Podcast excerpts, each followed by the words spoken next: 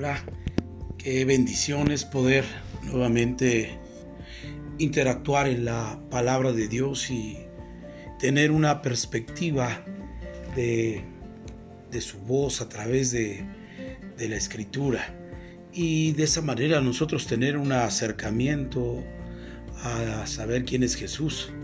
Agradecemos a Dios por todos y cada uno de ustedes que puede escuchar este mensaje, esta esta palabra, esta serie Conociendo a Jesús. Y hoy queremos precisamente continuar eh, sobre, eh, enseñando sobre el libro de Juan, en el capítulo 2 y verso 13. Hemos estado hablando sobre cómo conocer a Jesús y el libro que eh, me parece pertinente estudiar es el libro de Juan. Ahí podremos conocer eh, la dimensión de quién es Jesús y cómo se revela a nosotros. Hemos estado hablando mucho sobre las formas de interactuar del Señor Jesús, las cosas que Él hizo que nos, dan como, habilidad de poder entender que cada una de ellas tiene una fuerte enseñanza para nosotros y de esa manera podemos conocer al Señor Jesús. Pero hoy quiero leer la parte de Juan capítulo 2, verso 3, y quiero interactuar con, con ustedes juntamente para estudiar esta porción. Y voy a leer el verso 13, dice, estaba cerca la Pascua de los judíos, y subió Jesús a, a Jerusalén, y halló en el templo a los que vendían bueyes, ovejas y palomas, a los que cambistas allí sentados, y haciendo un azote de cuerdas, echó fuera del templo a todos, y las ovejas y los bueyes, y esparció las monedas de los cambistas, y volcó las mesas, y dijo a los que vendían palomas, quitad de aquí esto, y no hagáis de, la casa de mi padre casa de mercado.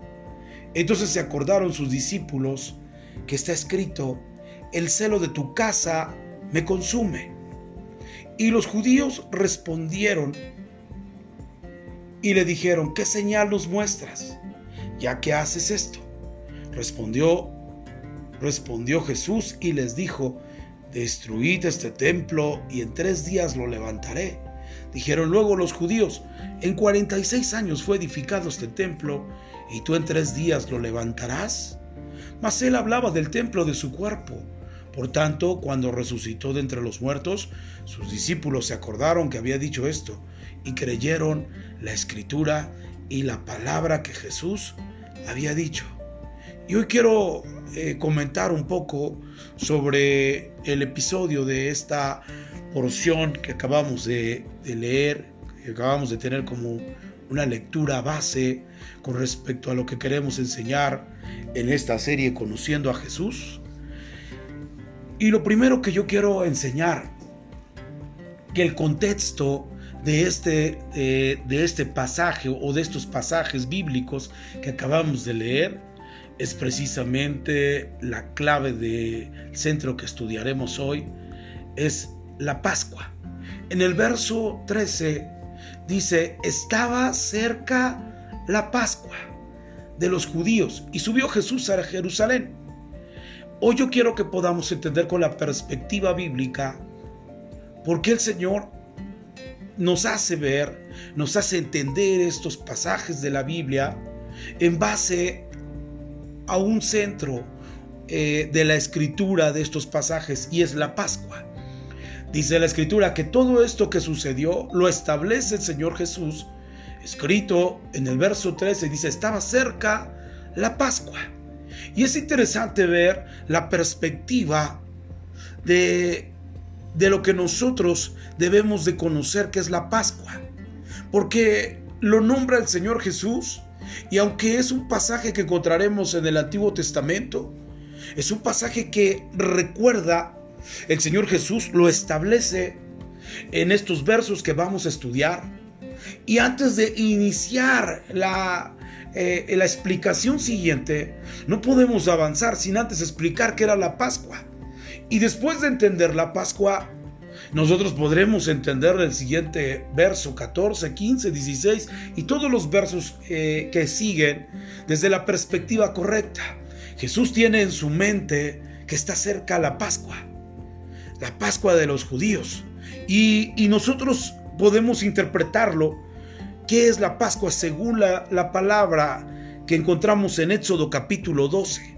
Éxodo capítulo 12 y en el verso en el verso 13 y 14 dice así, y la sangre os será por señal en las casas donde vosotros estéis, y veré, y veré la sangre, y pasaré de vosotros, y no habrá en vosotros plaga de mortandad cuando hiera la tierra de Egipto.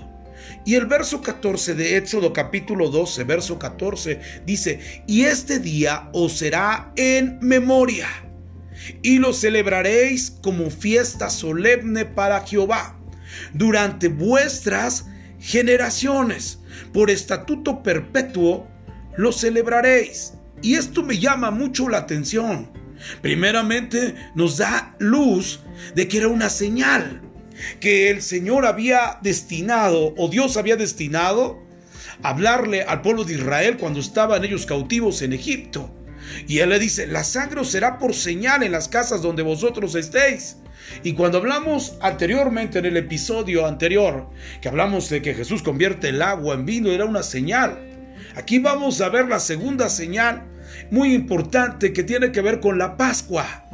Dice el, eh, eh, el, verso, el verso 13 del capítulo 12, dice, y la sangre os será por señal en las casas donde vosotros estéis. Es decir, la sangre es una señal eh, que tiene que ver con el sentido de la Pascua. Y dice, sigue diciendo, y vos, donde vosotros estéis, en las casas donde vosotros estéis, es una señal la sangre. Y dice, y pasaré de vosotros, y no habrá en vosotros plaga de mortandad cuando hiera la tierra de Egipto. Y Él nos da una perspectiva de lo que es la Pascua. Y dentro de la Pascua, lo más importante de ella es la sangre. Porque la sangre es la señal de que, cubre la casa donde la gente manifiesta la obediencia a lo que Dios había establecido y se lo había comunicado a Moisés. Si nosotros vemos a, más atrás de estos versos, encontraremos que Dios le habla a Moisés y le da instrucciones. Por tanto, entonces la Pascua es una señal. Y la sangre que vemos ahí nos está hablando qué es lo que nos cubre. Y, lo siguiente que dice el verso 13 dice, y, y, veré la sangre y pasaré de vosotros y no habrá en vosotros plaga de mortandad cuando hiera la tierra de Egipto. Está hablando de una plaga, está hablando de una mortandad que debemos de tener en cuenta porque ahora no solamente está en el Antiguo Testamento, sino que Jesús la está recordando a través de que estaba cerca la Pascua y viene a la mente del Señor Jesús todo lo que tiene que ver que habla Éxodo y que, y que establece que es la sangre y que establece que la sangre es una señal para que la plaga de mortandad no hiera aquellos que tienen esa sangre en su casa. Dice la escritura, y no habrá en vosotros plaga de mortandad cuando hiera la tierra de Egipto. Y el verso 14, mire por favor lo que dice, y este día os será en memoria, es decir, no lo puedes olvidar jamás. Por eso es importante que a la mente del Señor Jesús en Juan capítulo 2, verso 13, está presente un mandamiento que Dios estableció de manera congruente, de manera propositiva, con respecto a todos los días de la vida de las personas que creyeran en Dios. Y eso es lo que le dice, y este día os será en memoria. Escúchame bien, nunca olvides esto. Y dice y sigue diciendo en el verso 14, "Y lo celebraréis como fiesta solemne, solemne para Jehová." Escúcheme bien, el estar esa sangre sobre la casa y que la plaga no llegue a tu casa es una celebración. Y él le dice, tú lo celebrarás como fiesta solemne para Jehová. Pero, pero escúcheme bien, la Biblia no solamente dice en, en, algunos meses o en algunos años vas a celebrar esto de que la sangre, la sangre de ese cordero eh, hubiera estado en el dintel de las puertas por mandato de Moisés. Dice, no solamente lo celebrarás una semana, dos semanas, un año, dos años, sino establece la palabra y lo dice, lo celebraréis como fiesta solemne para Jehová durante vuestras generaciones. Y eso es interesante, no solamente era para la generación de Moisés, no era para la generación de Josué, y no era para la generación de todos los jueces que nos habla la escritura que sirvieron a Dios, unos de manera correcta, otros de manera no tan correcta, pero no está hablando de una generación, está hablando de todas las generaciones que deben de tener en la mente que cuando la sangre está, la plaga de mortandad no puede herir. No puede entrar a tu casa. Y eso es una palabra que no debemos de olvidar. Porque Dios lo establece cuando conocemos a Jesús. Jesús nos está diciendo, no olviden lo que tiene que ver con la Pascua. Y dice la escritura, deben de celebrarlo durante vuestras generaciones por estatuto. La palabra estatuto significa mandamiento. Y esto dice, nunca se olviden de lo que Dios hizo en Egipto, cubriendo a su pueblo por medio de una, mortandad, por un espíritu de muerte que azotó fuertemente a Egipto. Y Dios les dice, nunca lo olviden, eh, platíquenlo de vuestras generaciones, háganlo como un estatuto. Y estatuto es mandamiento, háganlo como un mandamiento perpetuo y celébrenlo. Muy interesante ver lo que la Pascua es. Y dice la escritura en el verso 22, miren, vaya conmigo Éxodo capítulo 12, verso 22. La palabra siempre va a traer fe a tu espíritu, a tu corazón. Dios te va a levantar a través de su palabra. No hay otra forma en la que Dios interactúe para levantarte a ti, a mí, sino a través de su palabra. En un tiempo de tanto miedo y de tanto temor, su palabra echa fuera todo temor y la gracia del Señor opera de una manera poderosa. Su espíritu fluye en tu, en tu vida y en mi vida a través de su palabra. Y miren lo que dice el verso 22. Y tomad un manojo de hisopo, mojadlo en la sangre que estará en el hebrillo, y untad en el dintel y los dos postes con la sangre que estará en el hebrillo. Y miren lo que dice, tremenda su palabra. Y ninguna y ninguno de vosotros salga de las puertas de su casa hasta la mañana. Es una instrucción de parte de Dios a la vida del pueblo. Y en el verso 23, mire por favor qué tremenda es la palabra. Porque Jehová pasará hiriendo a los egipcios. Escúcheme bien, Él no va a herir a su pueblo que obedece. Él no va a herir a su pueblo que está dispuesto a obedecer sus estatutos perpetuamente.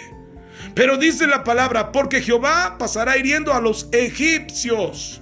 A los egipcios son los que no creen. Los egipcios eran los que se estaban oponiendo a que el pueblo de Israel saliera para adorar. Y la misión de Moisés precisamente la pone Dios en su corazón, llamándolo en, Éxodo capítulo 3, el llamamiento de Moisés precisamente preparándolo para sacar a su pueblo de un pueblo que no creía en Dios.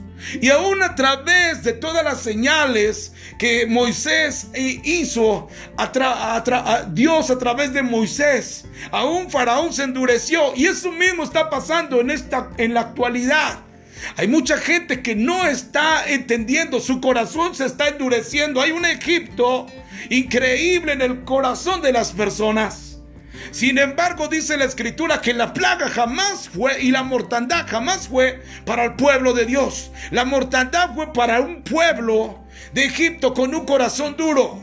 Y Dios tiene que tratar con aquellos corazones duros y tocarlos. Y por eso viene la mortandad. Por eso viene lo que la Biblia nos acaba de enseñar, la plaga, la mortandad, para los corazones duros. Pero interesante, mire por favor, porque Jehová pasará hiriendo a los egipcios. Y cuando vea la sangre en el dintel, wow, mire por favor la poderosa palabra de Dios. Cuando vea la sangre del dintel, es decir, que Dios cuando Él habla y, dice una instrucción, Él siempre la respetará. Por eso es importante que estemos atentos, obedientes a lo que Dios está hablando. a lo que Dios está transmitiendo a través de su palabra. Y dice la escritura, cuando vea la sangre en el dintel y los dos postes, pasará Jehová aquella puerta y no dejará entrar al heridor en vuestras casas para herir. ¡Wow!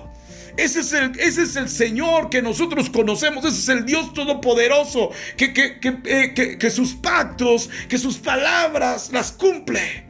Y Él dice claramente, pasará Jehová aquella puerta donde vea la sangre y no dejará entrar al heridor de vuestras casas para herir.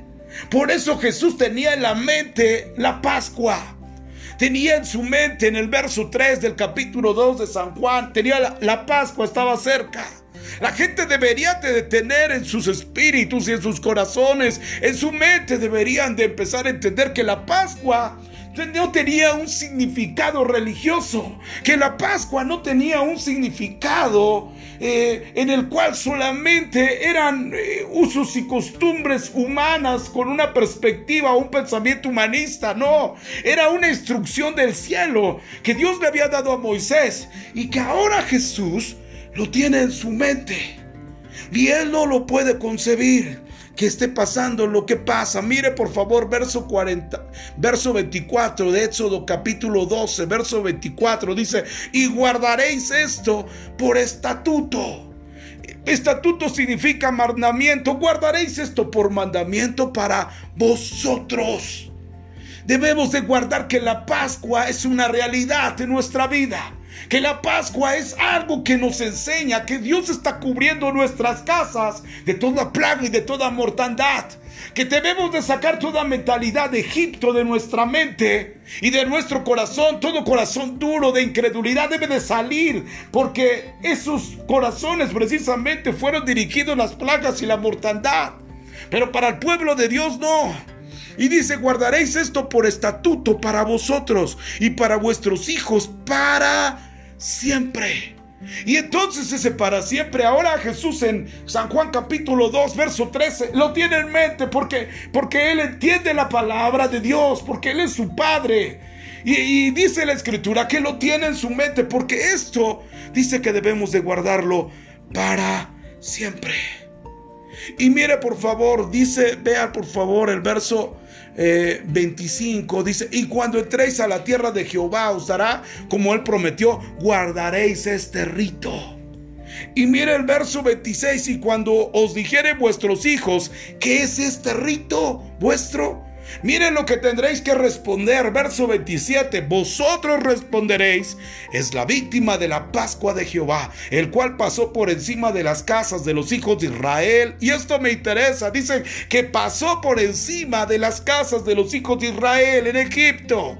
Lo que está diciendo es que Él es su cobertura. Y por eso, por eso Moisés escribe el Salmo 91, que es un salmo que nos, que nos motiva, que nos lleva a creer su palabra de una manera sobrenatural Caerán mil y diez mil a tu diestra, mas a ti no llegarán. Yo sigo confesando esa palabra, sigo parándome en la palabra de Dios para creer en que Dios no solamente es una fábula, que Dios no solamente es un bonito cuento, sino Dios es una realidad. Dios es sobrenatural, sobre un mundo natural, nos enseña a creer en su palabra y defendernos a través de ella. Por eso Él dice claramente, ustedes le tendrán que decir a sus hijos que eh, Jehová, dice, el cual pasó por encima de las casas de los hijos de Israel en Egipto cuando hirió a los egipcios. Y mire qué preciosa palabra lo que dice, y libró nuestras casas. Entonces el pueblo se inclinó y adoró. Escúcheme bien, la adoración no tiene que ver con instrumentos meramente. Yo no estoy diciendo que no los utilicemos. Lo que estoy diciendo es que una correcta adoración siempre va a venir del despertar de, la palabra de Dios en tu mente y en tu corazón y tú puedas comprender que Dios es bueno, que para siempre su misericordia, que debemos de alabarle porque Él es fiel. Y entonces ellos dicen, viendo que Él era su cobertura, que Él estaba por encima de las casas y que los libró a todos los que estaban en ese lugar. Entonces el pueblo se inclinó y adoró. Cuando nosotros entendemos por gratitud lo que Dios ha hecho en nuestra vida, fluye en nosotros una correcta adoración hacia Dios. Y eso es precisamente el sentido de la Pascua ser liberados de toda esclavitud para adorarle. Porque Dios le puso el mensaje en la boca de Moisés y le dijo, déjame llevar a mi pueblo, deja llevar al pueblo a adorar a un objetivo. Y eso es lo que tú y yo debemos de entender. La Pascua simboliza la libertad que Dios nos dio para poder ejercer una correcta adoración y poder fluir en conexión con su palabra, con sus propósitos de Dios. Por eso es importante, y escúcheme bien, ahora podremos entender claramente lo que Jesús dice en San Juan capítulo 2. Estaba cerca la Pascua de los judíos y subió Jesús a Jerusalén y halló en el templo los que vendían bueyes, ovejas, palomas y cambistas allí sentados y haciendo un azote de cuerdas echó fuera del templo a todos y las ovejas y los bueyes y esparció las monedas de los cambistas y volcó las mesas. Jesús se enojó. Porque ellos, aunque estaba la Pascua en su mente y en su corazón, estaba solamente el querer vivir para sí mismos. Habían utilizado el templo solamente para un negocio humano, para poder subsistir ellos. Y realmente ellos habían olvidado la Pascua. Ya no había una adoración correcta. Ahora ellos solamente pensaban en ellos mismos, ahora ellos solamente querían interactuar para sus propios beneficios. Y es muy importante, la iglesia no es para vuestros propios beneficios. La iglesia la instituyó Dios para que pudieran conocer libertad y después adorar al Cordero Santo, porque Él nos ha protegido de toda mortandad, nos ha dado libertad.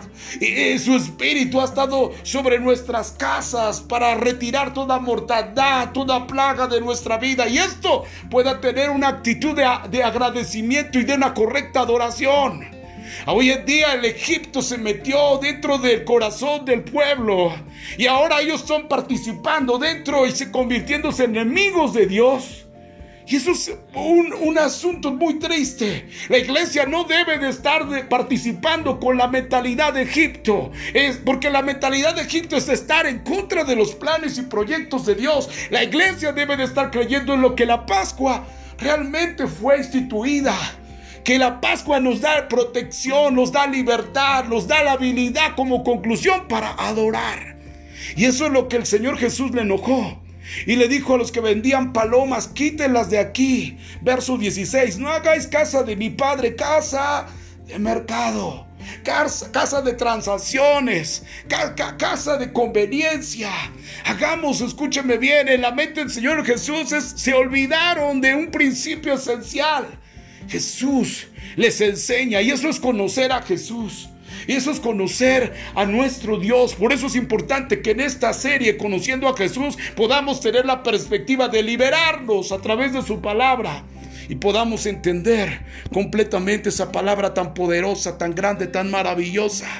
Por eso dice que se acordaron sus discípulos que está escrito, el celo de tu casa me consume. Y los hijos respondieron, y los judíos respondieron y dijeron, ¿qué señal nos muestras? ¿Qué, ¿Qué haces esto? Respondió Jesús y les dijo, destruid ese templo y en tres días lo levantaré. Dijeron luego los judíos, en 46 años fue edificado este templo y tú en tres días lo levantarás. Es decir, que ellos tienen una mentalidad material, una mentalidad humana. Y el Señor Jesús le está hablando de su propio cuerpo, porque ellos venían a adorar a un templo hecho de manos de, hombres. Pero él le dice, este templo va a ser destruido, pero se va a levantar un templo donde la gente puede venir y adorar. Se hablaba de Jesús. Estaba hablando que conocer a Jesús es que ahora ya no necesitamos tantos asuntos como lo que hacían los fariseos.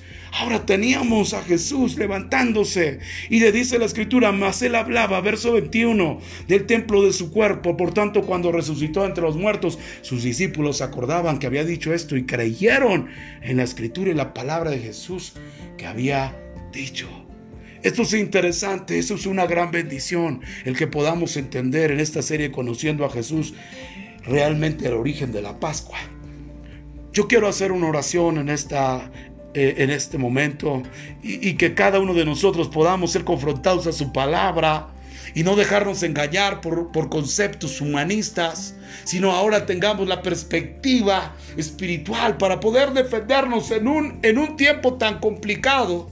En el que a veces el temor y el miedo nos quiere sucumbir. Hay una palabra poderosa que Dios te está hablando. Yo soy la Pascua. La Pascua no se, no se les debe de olvidar. Jesús fue el Cordero Santo inmolado que murió en la cruz por cada uno de nosotros y su sangre nos cubre de toda maldad.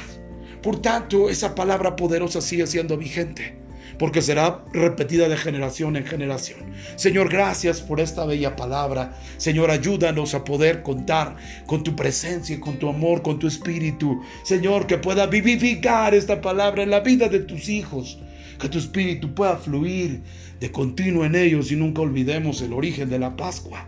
Señor, gracias por hablarnos. Gracias Espíritu Santo por poner esa palabra en nuestro espíritu y seguir luchando la, la, buena batalla de la fe. Gracias Señor, bendice a todo oyente, que la gracia poderosa fluya en ellos y podamos seguir conservando nuestra fe. Gracias a ti, en el nombre de Jesús, amén, amén. Que el Señor les bendiga, que abunde bendiciones en cada uno de ustedes y que podamos creer que Dios está guardando de nuestras vidas, de cada uno de nosotros, de nuestra familia, porque Dios es fiel. Dios les bendiga a todos y que tengan un excelente inicio de semana. Hasta luego.